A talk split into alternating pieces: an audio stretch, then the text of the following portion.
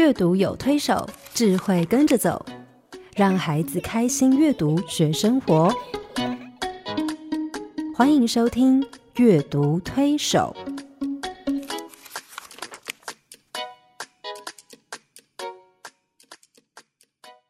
听众朋友，你好，我是黄乃玉。各位听众朋友，大家好，我是刘青燕，欢迎再次加入阅读推手的行列。黄老师，我们过去这几个礼拜，我们都在谈一些很棒的一些品格特质哈。包括怎么帮助孩子成为一个有宽容、有理解、有同理心的一个孩子，嗯，怎么样让他从善心就是善意的意念发展出善意的行为，嗯，然后让他成为一个值得信赖的人，或者是成为一个谦卑、温柔、体贴的人，哈，对，都是我好希望我有，我也希望我有，我我们都互相勉励。哎，我觉得做这个节目啊。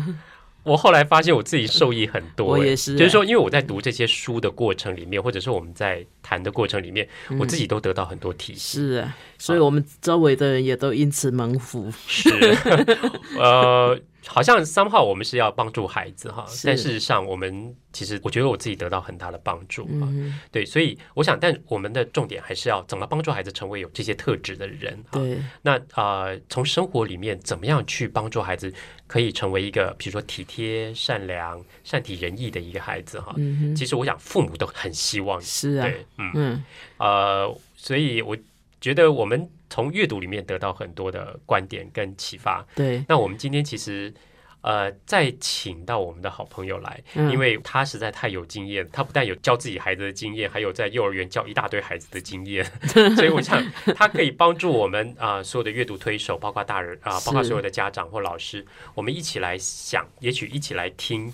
怎么样从孩子的生活教育里面帮助他们去建立这些美好的特质？对啊，点点滴滴的哈。对，因为我想我们光看乐谱也不行哈，是总是要有弹奏的经验。是，对，我想那个妙如他的周围就是常常有这样的呃。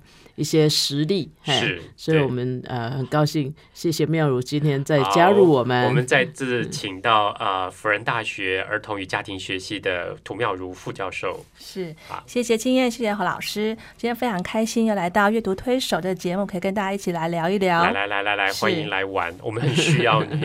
回台中真开心，是。好，涂老师，你要不要啊？来跟我们谈一下哈，就是我们怎么样从生活当中帮助孩子成为一个，比如说善良、体贴，甚至是一个有呃可以助人角色的一个孩子。是刚刚谈到说，哎啊，你们先前面听的啊谈的这些节目，真的是可以看到孩子真的是一个贴心的小人儿，但是你要让他有机会表现。是是吗？孩子一出生就很贴心吗？他会对你微笑，然后你忍不住就对他笑了起来，然后产生很深的满足，是 吗？可是我我觉得听到很多爸妈说，我的孩子从小就采取不合作主义，比如说半夜一直哭闹啊，或者是什么东西都要唱反调啊。所以这个呃，第一个最会唱反调阶段，可能就是两岁的这个阶段了。我们说第一个生命的青春期，他什么都喜欢我自己来哦，他自我的概念开始出现了。所以其实这个阶段是可以让他成为。为一个小贴心的好时候，因为他非常鸡婆。非常想要自己来，好好利用孩子的鸡婆哈。对，你在拖地板，他会说我也要。嗯，你在帮忙做擦桌子或是收拾的时候，他说我也要，我也会，我也会。嗯，他其实想证明我长大，我可以做一些事情。嗯，那这时候是让他参与，成为一个体贴人的好时候。是，好，是一个机会教育的最好的时候。嗯，所以在很多的教学法里面，其实会给孩子一个合适的工具，让他可以跟你在一起。多赞美，给他机会。也许一次不是这么完美，是，但是他们可以慢慢的透过这些呃实做的经验里面，知道我做得到什么事情，怎么样可以做得更好，一次又一次。所以我去。啊，幼幼班的孩子，他们会说我会。好，然后就就表演给你看，嗯，然后你就只要在那给他一个赞美的眼神跟拍拍手，他会越做越好。哇，这小小孩其实天生是如此，可是为什么我碰到的大学生、研究生，第一个就是我不会，我们以前没有教学过这个。我觉得学生有时候把一些借口弄得让你不知道怎么回答。嗯，我觉得那学习是你的事，为什么？把老师没教，父爸爸没教，都认为，所以你没有学。对，你你都已经这么大的一个人，而且是照理说，在我们这个升学的管道上面，他们是是既得利益者，嗯嗯嗯，可是居然生活这么无能哈，是这中间到底发生了什么事？我们今天一定要来谈我我一谈。也碰过这个状况，因为是呃前几个月我才送礼物给小朋友，我发现哈，你知道那个礼物我都是包装好的，嗯所以他们礼物就是收到了以后，直接第一个说妈帮我拆，嗯，我觉得很不可思议。你是不是包的太密了？没有，我觉得他连这个拆礼物的动作都懒得做，甚至我更不可思议的是，他的妈妈就接过去帮他拆了，觉得很荣幸这样。就帮他拆了。嗯，那我我在想说，他连拆礼物这个动作都不会吗？或者是还是父母真的帮他们做太多？他已经不思考了吧？他倒也没有想，他只是习惯了，就是叫别人帮他因。为也许在生活中就这样，对从小到大都这样。好，妈帮我弄什么，嗯。或者啊，这个东西就丢给爸爸做，爸爸妈妈很习惯就接过去，所以好像现在直升机父母越来越多，然后呢，帮孩子做的事情越来越多，嗯，所以也许延伸到长大了，变成大学生了以后，当他课业出问题，当他很多事情、很多状况、生活出问题的时候，父母马上介入，哈，嗯，这到底是怎么回事？其实该怎么办我我因为自己的孩子刚好在国中生啊，我就会看到说，其实，在台湾的一个呃整个教育的历程里面，从小小孩到大学生，他们会经历一段充满了各种考试的日子。哦，那在这个压力很大的时候，很多父母会发现说：“那我帮你好了。”嗯其实，在这生活里面，他该负的责任，父母就帮他顶下来。嗯一旦这件事情成为他的习惯，他觉得本来你就该帮我，嗯，所以我大学生，我带一堆脏衣服给父母洗，你应该的。嗯，他不知道这件事情其实是他的责任，是。所以在责任这个角度里面，其实父母是一个非常重要的一个推手。可能妈妈也呃不自觉的自以为好，觉得我是好母亲，是，我替我孩子做这么多，我也听过妈妈这样，嘿，就觉得说她是她很自豪。我我想这个真的需要提醒啊，哈，嗯。嗯。所以，这其实在这个呃让孩子成为一个贴心的小帮手这个阶段，嗯。我觉得其实最重要的是父母对让孩子做家事的态度，嗯这件事情是最重要的。你有没有让孩子把家里的事当成自己的责任？嗯所以有一次我们就开了家庭会议，我们一起来思考，在我们家哪些事情是要做的，哪些事情是爸爸妈妈才能做得来的，哪些事情是在不同年龄层的孩子可以帮忙做的。嗯，所以你带着他一起做了这样的一个方式，他也觉得其实这过程里面是很享受的。所以做什么？比如说，孩子可以参与什么样的家事，是你们讨论出来的？其实，在不同的年龄这个阶段，比如说我们家孩子一个已经是国中生，一个小学生，是，他们因为呃能力上面比较大，所以他们就可以做比较多的事情。譬如说，你让他们做什么呢？我们家的孩子，他们呃必须要倒垃圾，嗯。那哥哥要会洗自己的衣服，包括操作洗衣机、晾衣服，然后收衣服跟折衣服。嗯嗯，所以他有一回呃到别人家去住，然后要操作这些洗衣机的时候，别人的妈妈吓一大跳，这些事都你做吗？嗯说是啊，这是我的责任，然后他才可以享有在家里另外的自由嗯跟权利。那个妈妈家里如果有女儿，她一定希望以后这个女儿可以嫁给这种先生，对呀、家教很好，嗯所以父母必须要给孩子机会，对不对？对，要放手。当然，第一次你得要陪着他，带着他一起来做。那比如说，虽然我们家有洗碗机，嗯可是，在孩子的餐盒这个部分，有些时候我们会觉得说，那是你的责任。如果今天我们不想启动洗碗机，因为我碗盘没有这么多，那么你要负这个责任。他如果洗不干净，第二天他的餐盒就要想方设法把它弄干净，他才可以装他的午餐，嗯那是他的责任。对。对，所以这个部分怎么样告诉孩子他的责任在哪里？那我想现在的问题就是，很多家长其实把这些责任都揽在身上，觉得我是在为孩子做，嗯，对，而不是说我要帮助他成为一个有能力去做这些事的人。哈，嗯有一个很有趣的经验，就是有一次我呃，我不知道好很很多很多年前，我在翻我的那个家庭相簿的时候，我翻到有一个小小孩踩着板凳在水槽边洗碗的背影。是，然后我就突然很好奇，因为我从背影我也看不出来他是谁，我就跑去问我们家老太太说：“哇，我们家谁这么优秀啊？三三岁多就开始在那边洗碗。嗯老太太冷冷了一句说：“就你呀、对，然后我就突然觉得好 proud of myself，就是 你从小就喜欢做家事，就我就发现说啊，原来我三岁多就会想，其实我没有什么记忆了。嗯我看到那张照片的时候，我觉得不可思议，是我三岁多其实踩着板凳就在那边洗碗。比较小，那我就问老太太说：“你难道不不怕我那个时候打破碗或割到手什么？他说啊，碗打破再买新的就好，嗯，割到手啊要擦一擦就好了。对，但是他其实我想这是很多家长担心的事，所以说好孩子不要洗碗。嗯可是我呃，我觉得那个时候我母亲给我机会去洗碗，嗯，那她不会担心我犯错，不过也很好哎，很多人只要是男孩子就一律都远抛除，对，嗯那我觉得就让男生变得很笨拙，对，很笨练拙习太少了，所以我觉得，呃，嗯。我母亲给我很多机会哈，包括甚至她不会因为我做的不好，嗯。这个家事做的不好，做的不对，或做错了，或犯错了，嗯嗯，她就责备我。譬如说，是。呃，有一次我记得我大概小学三年级吧，有一嗯次趁我们家老太太不在，趁我妈妈不在的时候，我自己心血来潮想在家里烤蛋糕，因为我平常看她做，嗯嗯。哇，对我就自己在那边，你知道操作这些东西，然后自己烤一个蛋糕，可是我不知道忘了哪哪个步骤做错了，或者是怎么样。少加了什么东西？少加了什么东西，就那个蛋糕烤出来像石头一样。嗯，就是大理石它是个蛋糕吗？硬的，它是个硬的蛋糕。我 本来要做戚风蛋糕，可以烤出来是个硬的蛋糕。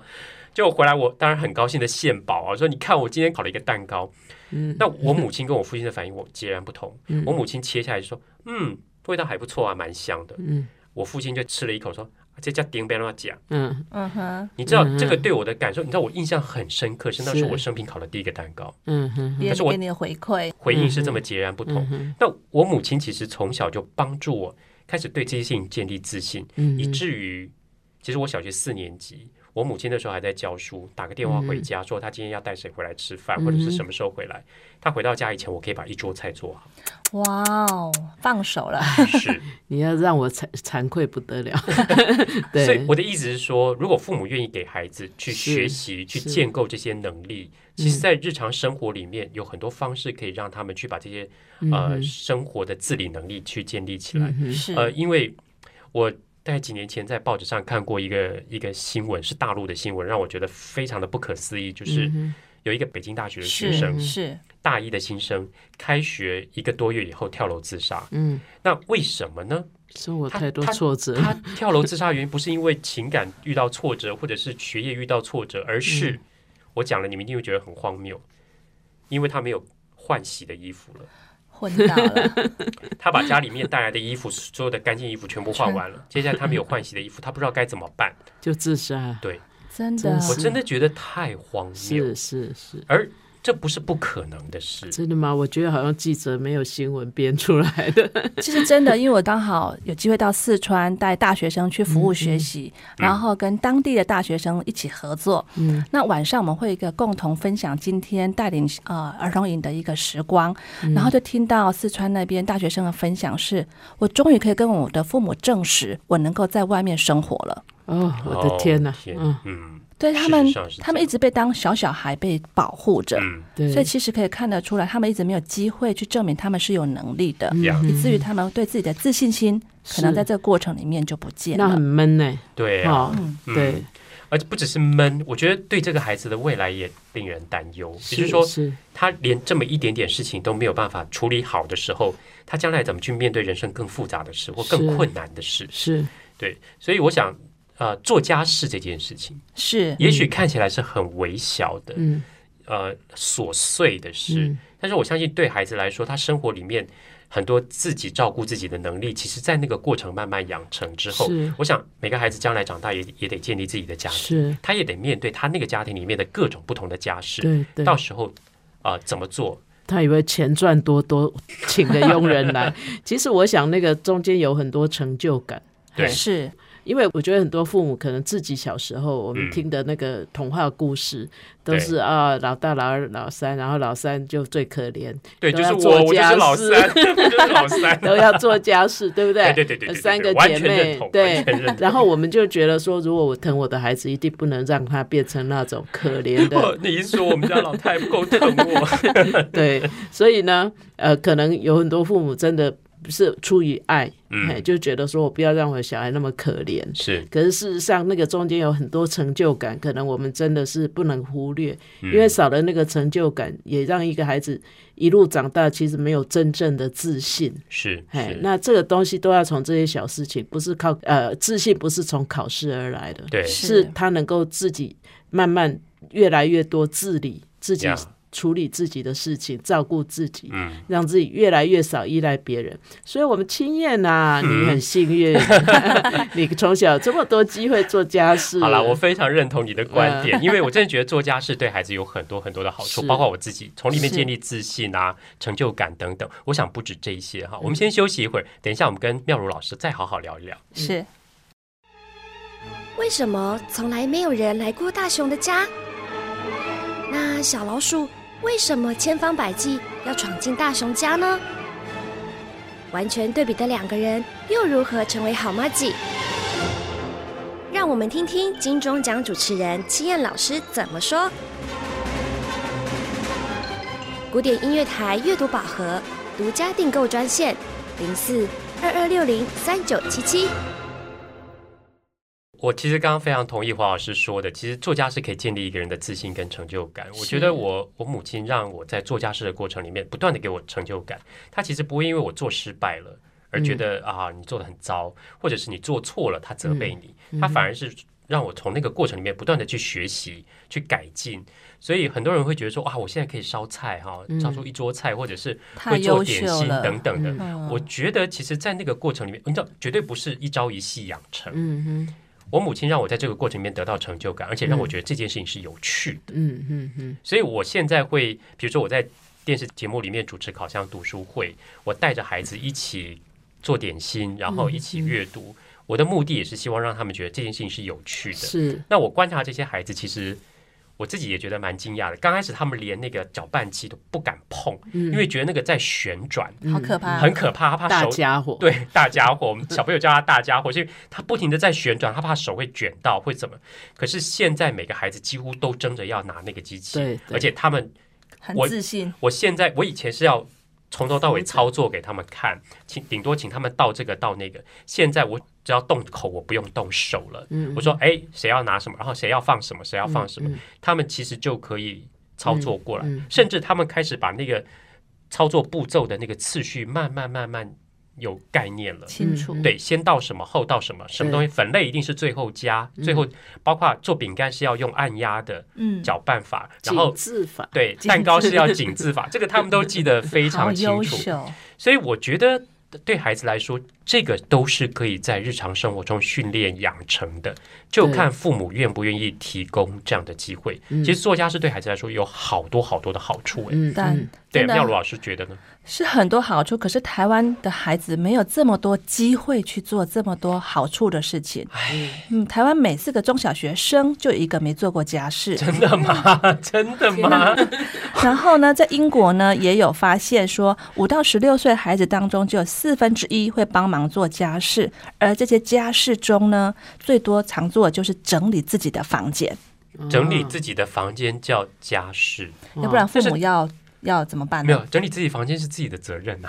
对，可是他们 家事是做家里面共同共同的事事情，。因为他不做，父母就得去帮他做了，就乱成一团，找不到他的袜子了。嗯，嗯，对，所以发现说，其实孩子真的需要这种练习机会，父母愿不愿意放手？也许一开始麻烦一点，就像青叶一开始做的蛋糕，也许可能台面上撒了粉，也许炉子上多了一些屑屑，可能都还需要去收拾。但是这些不嫌麻烦的一些状况，才会让孩子更有机会去动手做。嗯所以我记得我儿子第一次，他非常兴奋说：“妈妈，我们早上来煎蛋。”哐，蛋就打在锅子锅子的外面。哎，我到大学还这样，到现在他已经有能力，嗯然后决定说今天要煮碎碎蛋、荷包蛋，还是要煎蛋皮。欧姆蛋，哦，对，欧姆蛋，所以他现在可以有展现这个自信，嗯跟一开始打那个蛋很胆怯的感觉。我觉得他现在不一样了。所以就是看家长一开始面对孩子这些啊、犯错或者是做不好、搞砸事情的那个态度怎么样哈不。要嫌麻烦，是不要嫌麻烦。你在讲的时候，我想到一本很有趣的绘本，叫做《爱帮忙的小男孩》。是这故事里面的小男孩呢，其实想帮忙打扫浴室，结果你知道他一下子把水龙头塞子弄住了，然后水打翻了，然后呢，他拿他爸的毛巾去洗马桶。他不知道用什么合适的工具。对，我不知道，如果你看到呃你儿子拿你的毛巾去洗马桶，你的你作何感想？就像老师说，先深呼吸，深呼吸，然后也不过一是一条毛巾。对，然后那个水啊淹的全家到处都是。后来他心血来潮说他要帮忙油漆，然后就开始啊、把家里漆的乱，把自己房间漆的乱七八糟的哈。然后呢说他要帮忙做蛋糕给爸爸妈妈吃，结果也是面粉撒在外面，蛋打在外面，然后把自己搞得很脏。然后他的爸爸妈妈都几乎要抓狂了。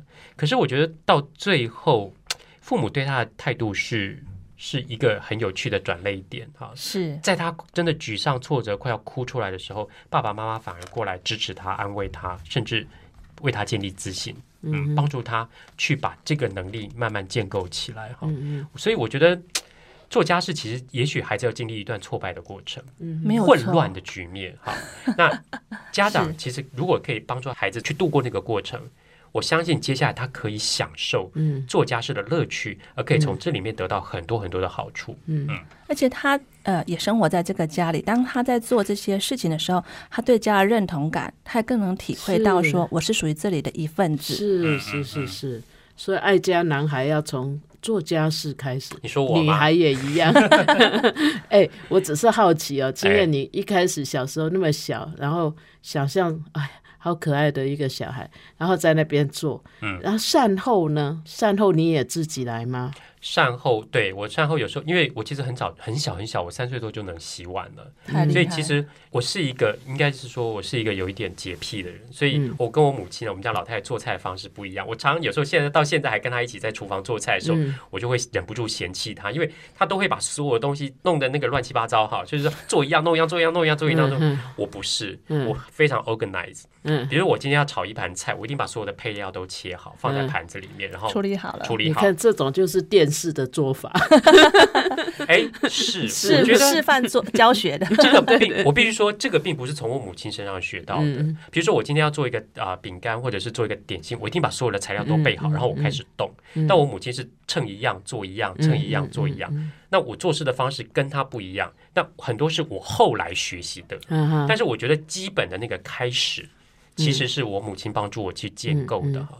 然后我觉得，就像妙如老师刚刚提到，其实作家是可以让我们去啊、去去养成一个呃逻辑对一个思考逻辑的概嗯念。先怎么样，再来怎样，最后怎样？是，嗯比如说我现在带孩子做点心，他们也要知道说先怎么样，后怎么样，然后嗯再最后怎么样。那这个东西影响到我现在我做很多很多的事情，我会先思考我要先怎么样，再来怎么样，后怎么样。是。包括我念书，我要先读哪一嗯科，再读哪一科，最后读哪一科。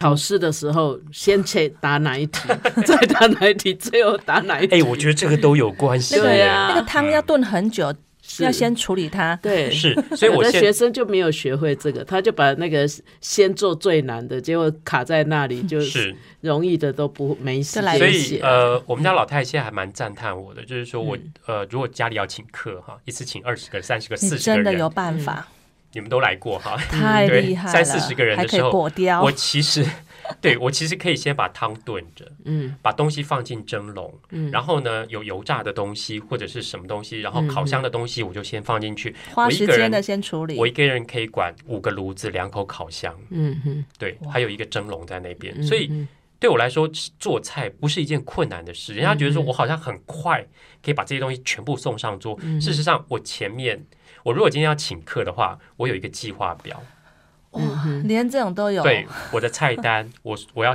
前一天要先处理好哪些食材，我当天要先做哪一道菜，后做哪一道先菜，想过。我先有一个表，我是列下来的。嗯嗯，对，那进度表、甘特图就来，老师。对，对对对。所以我就我我们只有做研究的时候比较有有系统一点。哎，对啊，这个后来我一大早起来我就知道我要先做什么，后做什么，嗯。后么，然后其实呃，只要按部就班把那个东西操作完，我这桌菜就可以上桌了。听众朋友，我想你从青燕老师的那个口气里面，可以想象我们在录音室看到他多么骄傲的表情。那个 散发不过光芒，我是真的吃过很多顿，他是很少数哦，就是从来不会说啊，结果你你都已经走了，他才跟你说啊，我忘了拿什么出来，不会。嗯他就不会哎，从头到尾就让你呃就很没有遗憾。所以呢，呃，大部分人都会哈。我我常常人家走了，我才想到啊，电锅里面还有一锅汤这样。嘿，所以我想那个大家听到这里应该也很清楚啊，就是说其实呃，允许孩子，甚至鼓励孩子从小哈，那个呃，虽然还没有做的非常好的时候，就让他有一些。自信，有些经验，对一些经验累积出自信，然后这个自信就会让他有更有勇气去尝试，然后就越做越好，是不是妙如？是啊，其实做家事的好处真的非常多，除了刚刚提到自信。还包括活化自己的双手的灵活度，嗯，然后像今天刚刚提到逻辑思考，哈，大脑的发展的部分，当然最重要是让孩子学会体贴的别人的心，因为做家事这个过程里面，他知道别人也好辛苦的付出，跟增加他自己对家的责任感跟认同感，而且透过这些事情，他增加他应变能力。哇，烧焦了怎么办？怎么样去处理这些出现的一些突发状况？那这些东西都是可以在做家事的时候慢慢帮助孩子。那今天来的时候还在思考说，哎，小小孩的时候我们陪他一起帮我处理青菜。我们常说训练孩子小肌肉的能力，当他在帮你剥青菜、折豆子的时候，其实那些小小的肌肉就在发展当中，都是帮助孩子非常好的机会，而且亲子关系非常好。是对，其实我呃现在注视的很多的潜能跟思考的方式，其实都从家事开始的。嗯，然后我我也发现，会做家事的孩子比较会 appreciation，比较会感激，比较会感激哈。他因为他知道这件事情的完成是多么不容易。嗯，譬如说很多孩子会做菜，嗯，他其实会做菜的孩子会知道说这一桌菜出来多么不容易，跟。呃，你只要坐下来就有饭吃，饭来张口。对，像我们家，我跟我弟弟差别很大，他是完全不进厨房的。那我我吃常常有时候呃，到现在被你做完了，我到现在还是很习惯的跟我母亲一起分担那个做菜的过程，因为他第一个他年纪也大了哈，所以有时候呃，我们家做晚餐的时候，我就就下来帮忙做。那其实我就会觉得啊，我们一桌菜，其实你知道那个菜。你不是做而已，是你要去菜场买菜，是从采买开始，扛回来，对，清洗，对，然后呢，处理，处理，下锅，然后上来，你知道那要经过非常有很多厨余的处理，对，厨余，然后你还要洗善后，最后的善后，其实有很多的过程哈。那如果你没有让孩子去经历这些过程，我一坐上餐桌，我就有东西吃，他会觉得这一切是理所当然的，嗯嗯，而。这个理所当然的心态会影响到他后来面对很多的事情，他都觉得是理所当然，嗯，他不会有感恩感激的心，是对，是感激的心也是一个很重要的品格，嗯，对，所以要体贴感激别人，真的是要先带孩子一起动手来做，是，而且孩子有很多的你看不到的潜能，其实会在呃做家事的过程里面被你察觉出来，嗯，比如你会发现这个孩子手好巧，嗯，你捏豆子的时候，你可能哎发现他其实。比如说一一个一个长长的四季豆，它可以非常精准的捏三比例，或者是对折哈，或者是他在跟你做蛋糕的过程里面，他可以把每个蛋糕的形状做的很精准。譬如说，我在带考上读书会的那些小孩，是。我那天让他们做一个雪球的饼干，好，你就会发现。每个孩子搓出来的那个形状 完全不一样，有的孩子非常细心的搓，搓出来好圆哦，然后给你有个小料随便搓两下，然后给你，甚至到你手上就是散开来，嗯，所以其实你可以看到孩子的。做事的态度、特质，还有他的一些特质。那其实，在那个过程里面，你可以帮助他做一些调整。比如，我就会告诉，对我就告诉那个小孩说：“哎，其实这样不行哦，你要重新搓搓的像什么样？”那他可以学习，而他也有这方面的潜能跟能力。嗯，对，因为这个让我想到实习生，他们呢在家可能都没有做什么家事，嗯，然后因为他来实习课程，然后实习之后要帮忙教室打扫，他们常悠悠说。我在家都没有这么认真帮我们家打扫，然后因为帮教室打扫 非常干净，而且高兴之后，他觉得他回家也可以这样做，所以他们母亲告诉我，这个学期为什么他回家特别喜欢拖地呢？因为在幼儿园，我们甚至拖地板都会要求把柜子挪开来。他在家就是啊随便两下，可是他发现我对这个幼儿园的付出比我们家还超过更多的时候，我回家是不是可以做的更好一些？是，嗯，对，嗯。所以其实对孩子来说，就是看你要不要给他机会，然后你要不要让他练习你要不要让他在这个过程里面去学习、去建立成就感？嗯，如果我们愿意放手，让孩子多一点参与，我想刚刚妙如老师说到做家事的一些好处，其实还有更多，是是，包括我们在陪伴的过程里面、那个情感的增进啊，还有大家共同参与完成一件事情，对家的那种向心力。啊，其实都会影响孩子各方面品格的发展。是，我想，尤其孩子长大以后，总是要自己成家嘛。是，他有自己的家庭以后，如果他这些习惯都比较好，那一定让他的配偶哈，嗯。更感觉有幸福感，感觉有被爱的感觉，对婚姻会更幸福。经验加油吧！又来了，把这个话题打住啊！对，不过我说的是真的，就是说，呃，有一些婚姻，我们发现他其实还两个人都还很好的情况，可是为什么生活很多不如意？嗯，赫然发现原来。对方那么 sloppy，对，邋遢，对，那那他又不是你儿子，如果是儿子还可以训练，好管教，有时候要训练先生很困难哦，所以呢，常常也造成那个婆媳的嫌隙，就是那个媳妇有有一点觉得说，这婆婆怎么。没把孩子教，没把儿子教好，对，然后造成我生活上这么多的辛苦，是，所以其实它是会影响婚姻幸福的，因为有时候就是那就是一个体贴的表现嘛，所以我想，呃，我刚刚讲的是真的，对不对？妙如，妙如老师，那你怎么训练你老公他们 做家事呢？很坏心的把球丢给我。那其实我真是欣赏我先生现在做家事的能力，这是超优的，但是他。先前我们刚开始结婚的时候，君子远庖厨，他永远站在厨房外。他现在可以做三菜一汤，跟他当时真是差很大。为什么？听说还会做面包哦。对，面包机真好用。他都有看你的节目怎么样？好像读书会。嗯。那其实因为他有五个姐姐，哇，那所以呢？家事很难有机会轮到他身上，因为前面五个姐姐都做完了，所以他练习机会真的很少。我记得我们第一年结婚，他表演的拿手菜是烫青菜，嗯，你就可以知道他当时呃很少的练习，所以他觉得烫青菜就已经非常优秀了。嗯，他现在可以煎鱼炖肉，其实都是整个这些年的过程。我们透过好的关系的时候，说慢慢的来。那其实在这个过程里面，真的是需要非常多的赞美。然后还有放手，如果你够忙碌的时候，他就得要接手。OK，呀，所以赞美很重要哈。男人非常爱面子的，就是说你赞赏我，我就会想说好，我下次做的更好给你看。我说 哇，今天煮这么棒，我们拍照上传 FB，告诉别人你这么厉害。他说其实我可以更好。对，对我也常经不起这样的激将法。对，所以其实我想啊。你看，连老公都有潜能，可以这样开发出来哈。我想，更何况是啊，还没有完全稳定之前的小朋友。嗯，小孩其实我们越小让他开始去做这件事情，呃，可以让他越早去开发自己各方面的潜能，而且做一些锻炼哈。对，嗯。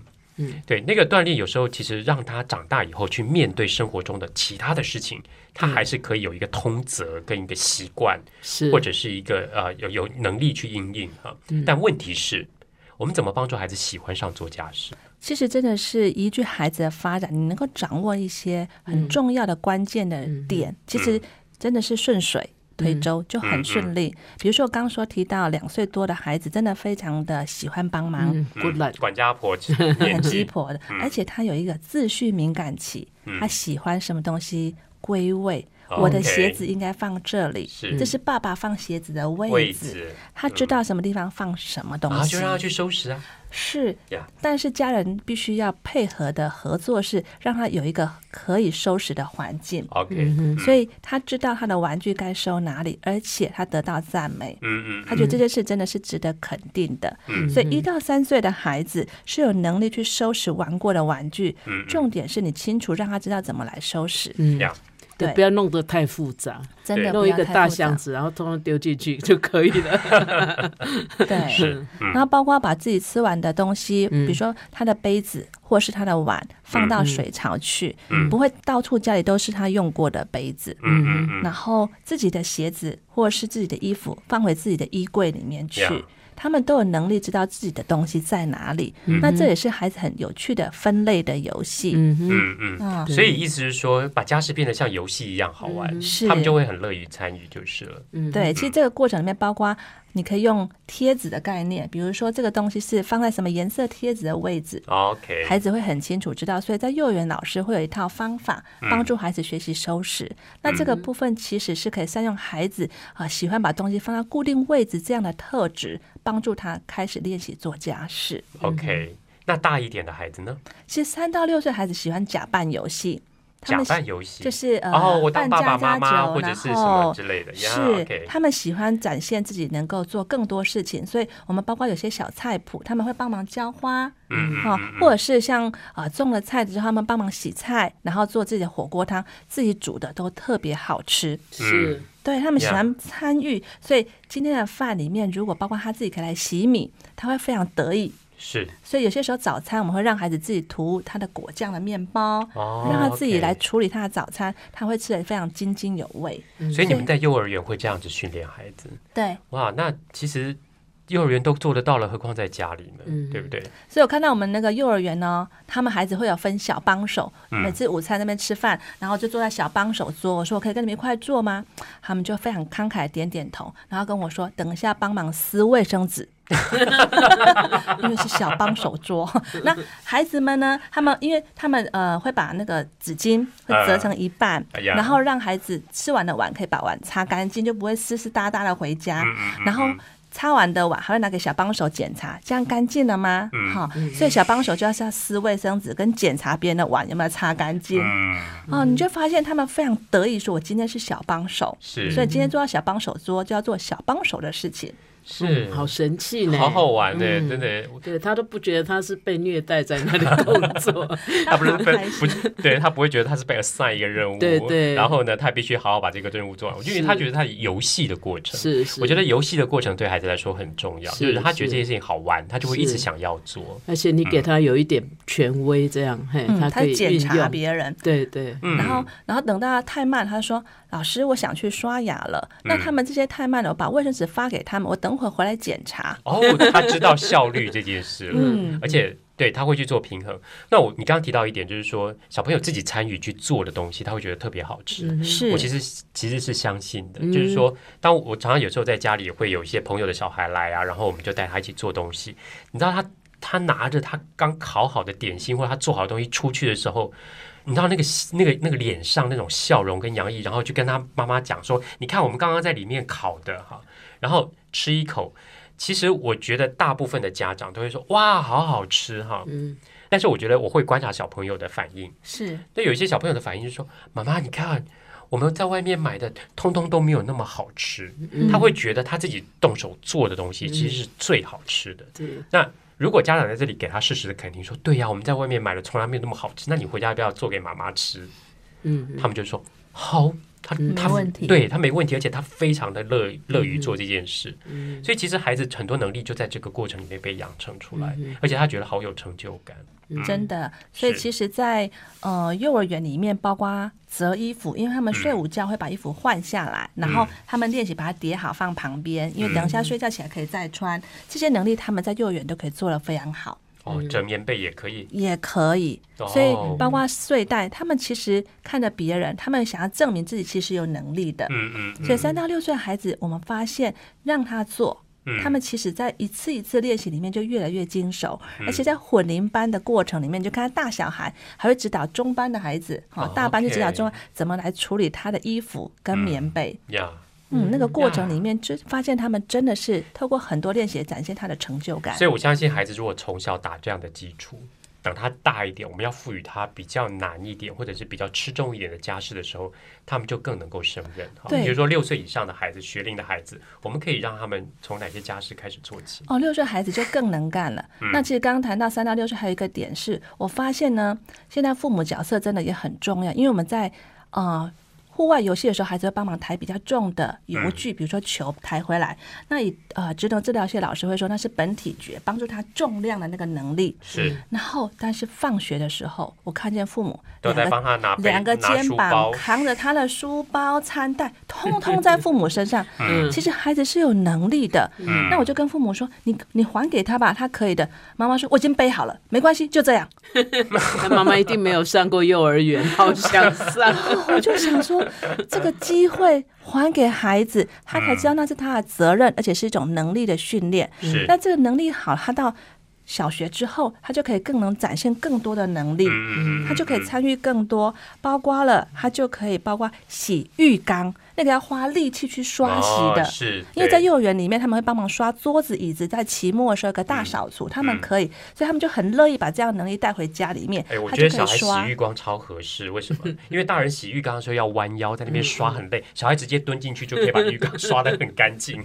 而且玩水，玩水，然后顺便就玩水洗澡了，。对对啊对，顺便把澡给洗了然。后洗完浴缸又泡一个澡，他觉得这个澡特别香，嗯，对，所以在我们家就规定，这个浴室是哥哥负责的，这个浴室是弟弟负责的。嗯哥哥就开始有策略，我必须先喷了清洁剂，然后休息半小时再来。他知道，对，清洁剂必须把那个污垢给清掉。对对对对，他们其实是有能力处理更多高难度的事情。对然后包括倒厨余，他知道哪些是堆肥，嗯，哪些是厨余，他要知道分类。对。一，开始他会不知道怎么端，他觉得湿湿哒哒的好恶心哦。嗯。可是你教他，他嗯慢慢会克服某些东西，他就可以做得越来越好。嗯所以我们家弟弟是负责垃圾分类的，我们把所有的要回收垃圾弄成一大袋，嗯。他就到地下室去处理哪些是塑胶的，哪些是铁器的。对。他，慢慢的越来越有能力，他就做更多的事情。呀，所以从小小孩他能够扛比较多的重物，他到大一点小孩，他到垃圾到厨余都没有问题。嗯。嗯，是，对很多父母可能觉得，哎，我小孩以后要当白领的，所以他不需要学这些。我正好认识有一位，他是一个企业家，嗯，他的公司非常有名，呃那他就会亲自教员工洗厕所，甚至刷马桶。我就很惊讶，我说你怎么会？他说他在家里，他们家的那个都是他在做。他跟我说哈，其实在外面做很多事情不容易马上有成就感，刷马桶绝对是马上可以有成就感，所以他觉得那是一个解压的，对他来讲，他不用去去唱卡拉 OK，不用去喝酒，不用什么，嗯。他就是回家刷马桶。他在跟我讲说，他还在旁边就是哎呀，好好开心的笑，对，嗯。而我就觉得说，对啊，其实我们总觉得说，哎，我小孩将来是要当科学家的，他是是要当什么的？其实嗯有很多科学的学习，或者是各种的学习，也是可以在作家室里面，他先去做，然后他去观察，以后他念书的时候。哎，念到这个啊，原来这是在讲水的浮力，原来那是在讲什么哈，他就有生活经验可以回应。嗯，所以这样听起来好像作家是对那个老板来说也有某种层次的心理疗愈力量。是啊，是啊，而且他他家事疗法。对他觉得他 如果只是要求员工要把厕所弄得很干净，可能员工觉得说，哎呀。欠菜啊，老板反正不懂，哎，嗯只要喷喷什么他就。可是他们知道老板非常懂，因为他们是做也是呃，就是跟饮食有关的行业，对所以他的 business，也是因为这个而使他显得很独特。嗯对，所以这个跟他事业有没有帮助呢？绝对百分之两百的有。嗯，刚刚妙老师提到那个家事疗法，我其实听过一个心理医师讲过类似的概念。他说他其实常常鼓励忧郁症的病人嗯多做家事，是他在操作的过程，也许得到成就感的过程，他其实可以心里的那个抑郁会越来越越得到缓解。我想黄老师一定很同意，那个研究生要是论文写不出来的时候，家里的事情都会做得很好。是 因为是，他透过刷马桶、洗衣服，做转移，哎、我自己也是、哎我大部分家事还是自己做，嗯而且我喜欢烫衣服，因为那大家都觉得说，哈、哈，那个夏天又热啊，什么什么。嗯，可是我觉得烫衣服也是让我学到一些次序，哪里先烫，怎么样，什么样的布料要怎么烫，温度，对，而是也是立即成就感，是，然后就很开心啊。然后一方面真的是有疗愈，嘿，就是那个中间其实你在做，嗯。啊，因为有时候人焦虑是因为世间有很多事情你不能掌控，对，可是做家事这件事情，你可以借着练习越做越好，嗯。然后马上享受成果。对。对，我们家只要出现很多蛋糕、饼干的时候，我们家老太太就知道我那那阵子大概心情非常郁闷，好，我们等着她下次郁闷。我最近都很开心。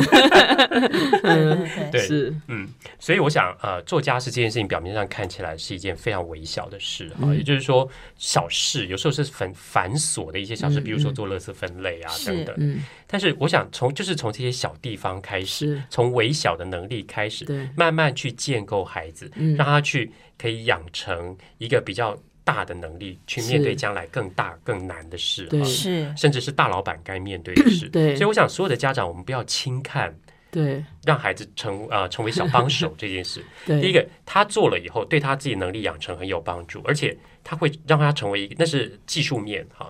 但还有心理层面，是他可以学习善体人意，嗯。懂得感恩，去体贴别人，去学习分担、分享等等。嗯。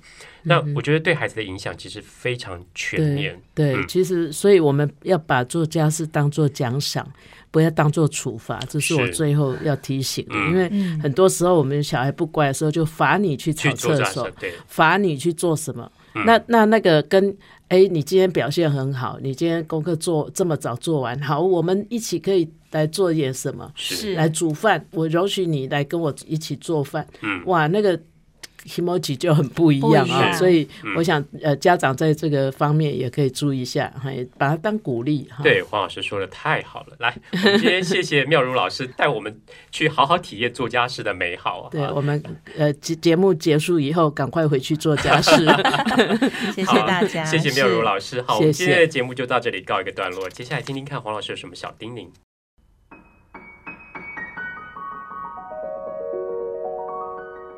乃玉老师的阅读小叮咛。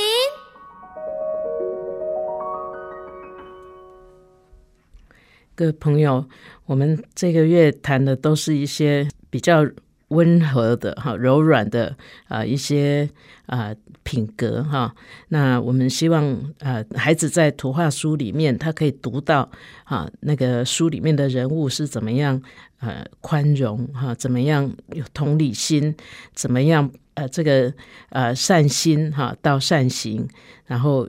怎么样能够柔和谦卑哈？那这些我们自己也都很很想要具有。那有你有没有发现，今天我们的节目里面告诉我们，其实有一条捷径，就叫做做家事。可能我们自己从小呢，呃，每个人经验不一样哈。有的人做家事是在一种很带着屈辱哈、很不高兴被处罚的情况之下，所以我们可能从图画书里面也看到说啊，好像做家事的都是比较命苦的。我自己将来当爸妈以后，我要让我的孩子是好命的孩子，所以不要给他做家事。嗯，经过我们今天节目的讨论，你会发现哇，原来做家事这么有学问啊！它其实是一种呃。不只是让孩子学会做事的一些方法，哈，让他呃在这个中间增加了知识，增加了一些技能。更重要的是，也培养了他的品格啊！这个每一个家庭应该都有做不完的家事吧？原来每一个家庭都有这么多的学习的机会，哈。那我们真的呃，如果你到目前为止，你后来发现说哇，原来。我们都放弃了哈，都都浪费了这些机会。那你今天就可以开始，随时都可以开始。那家事有很多种，可是记得就是说，当孩子在小的时候，他开始做，他很过来的时候，哈，我们不要呃嫌弃他哈，因为他可能还没有完全学会。那我们就是要懂得赞美。我觉得我自己哈还蛮享受做家事，而且我呃会很主动的，完全没有不得已的。呃，我应该要谢谢我的父母，还有结婚以后我的先生，他们都是很很会欣赏，好，很会夸奖。就是你做的不好没关系，做得好呢，哇，他就是猛夸猛夸，然后让我不觉得做家事是苦命的事情哈。所以我想我们都可以做孩子哈呃这个做家事的一个呃最好的推手。本节目由 FM 九七点七台中古典音乐台制作播出，邀您一同享受阅读，丰富孩子的生命。如果你对这个节目有任何想法、建议，我们都很欢迎你在 Apple Podcast 留言打分评星，也邀请你订阅这个节目，并分享给身边的朋友。感谢您的收听，我们下集再见，拜拜。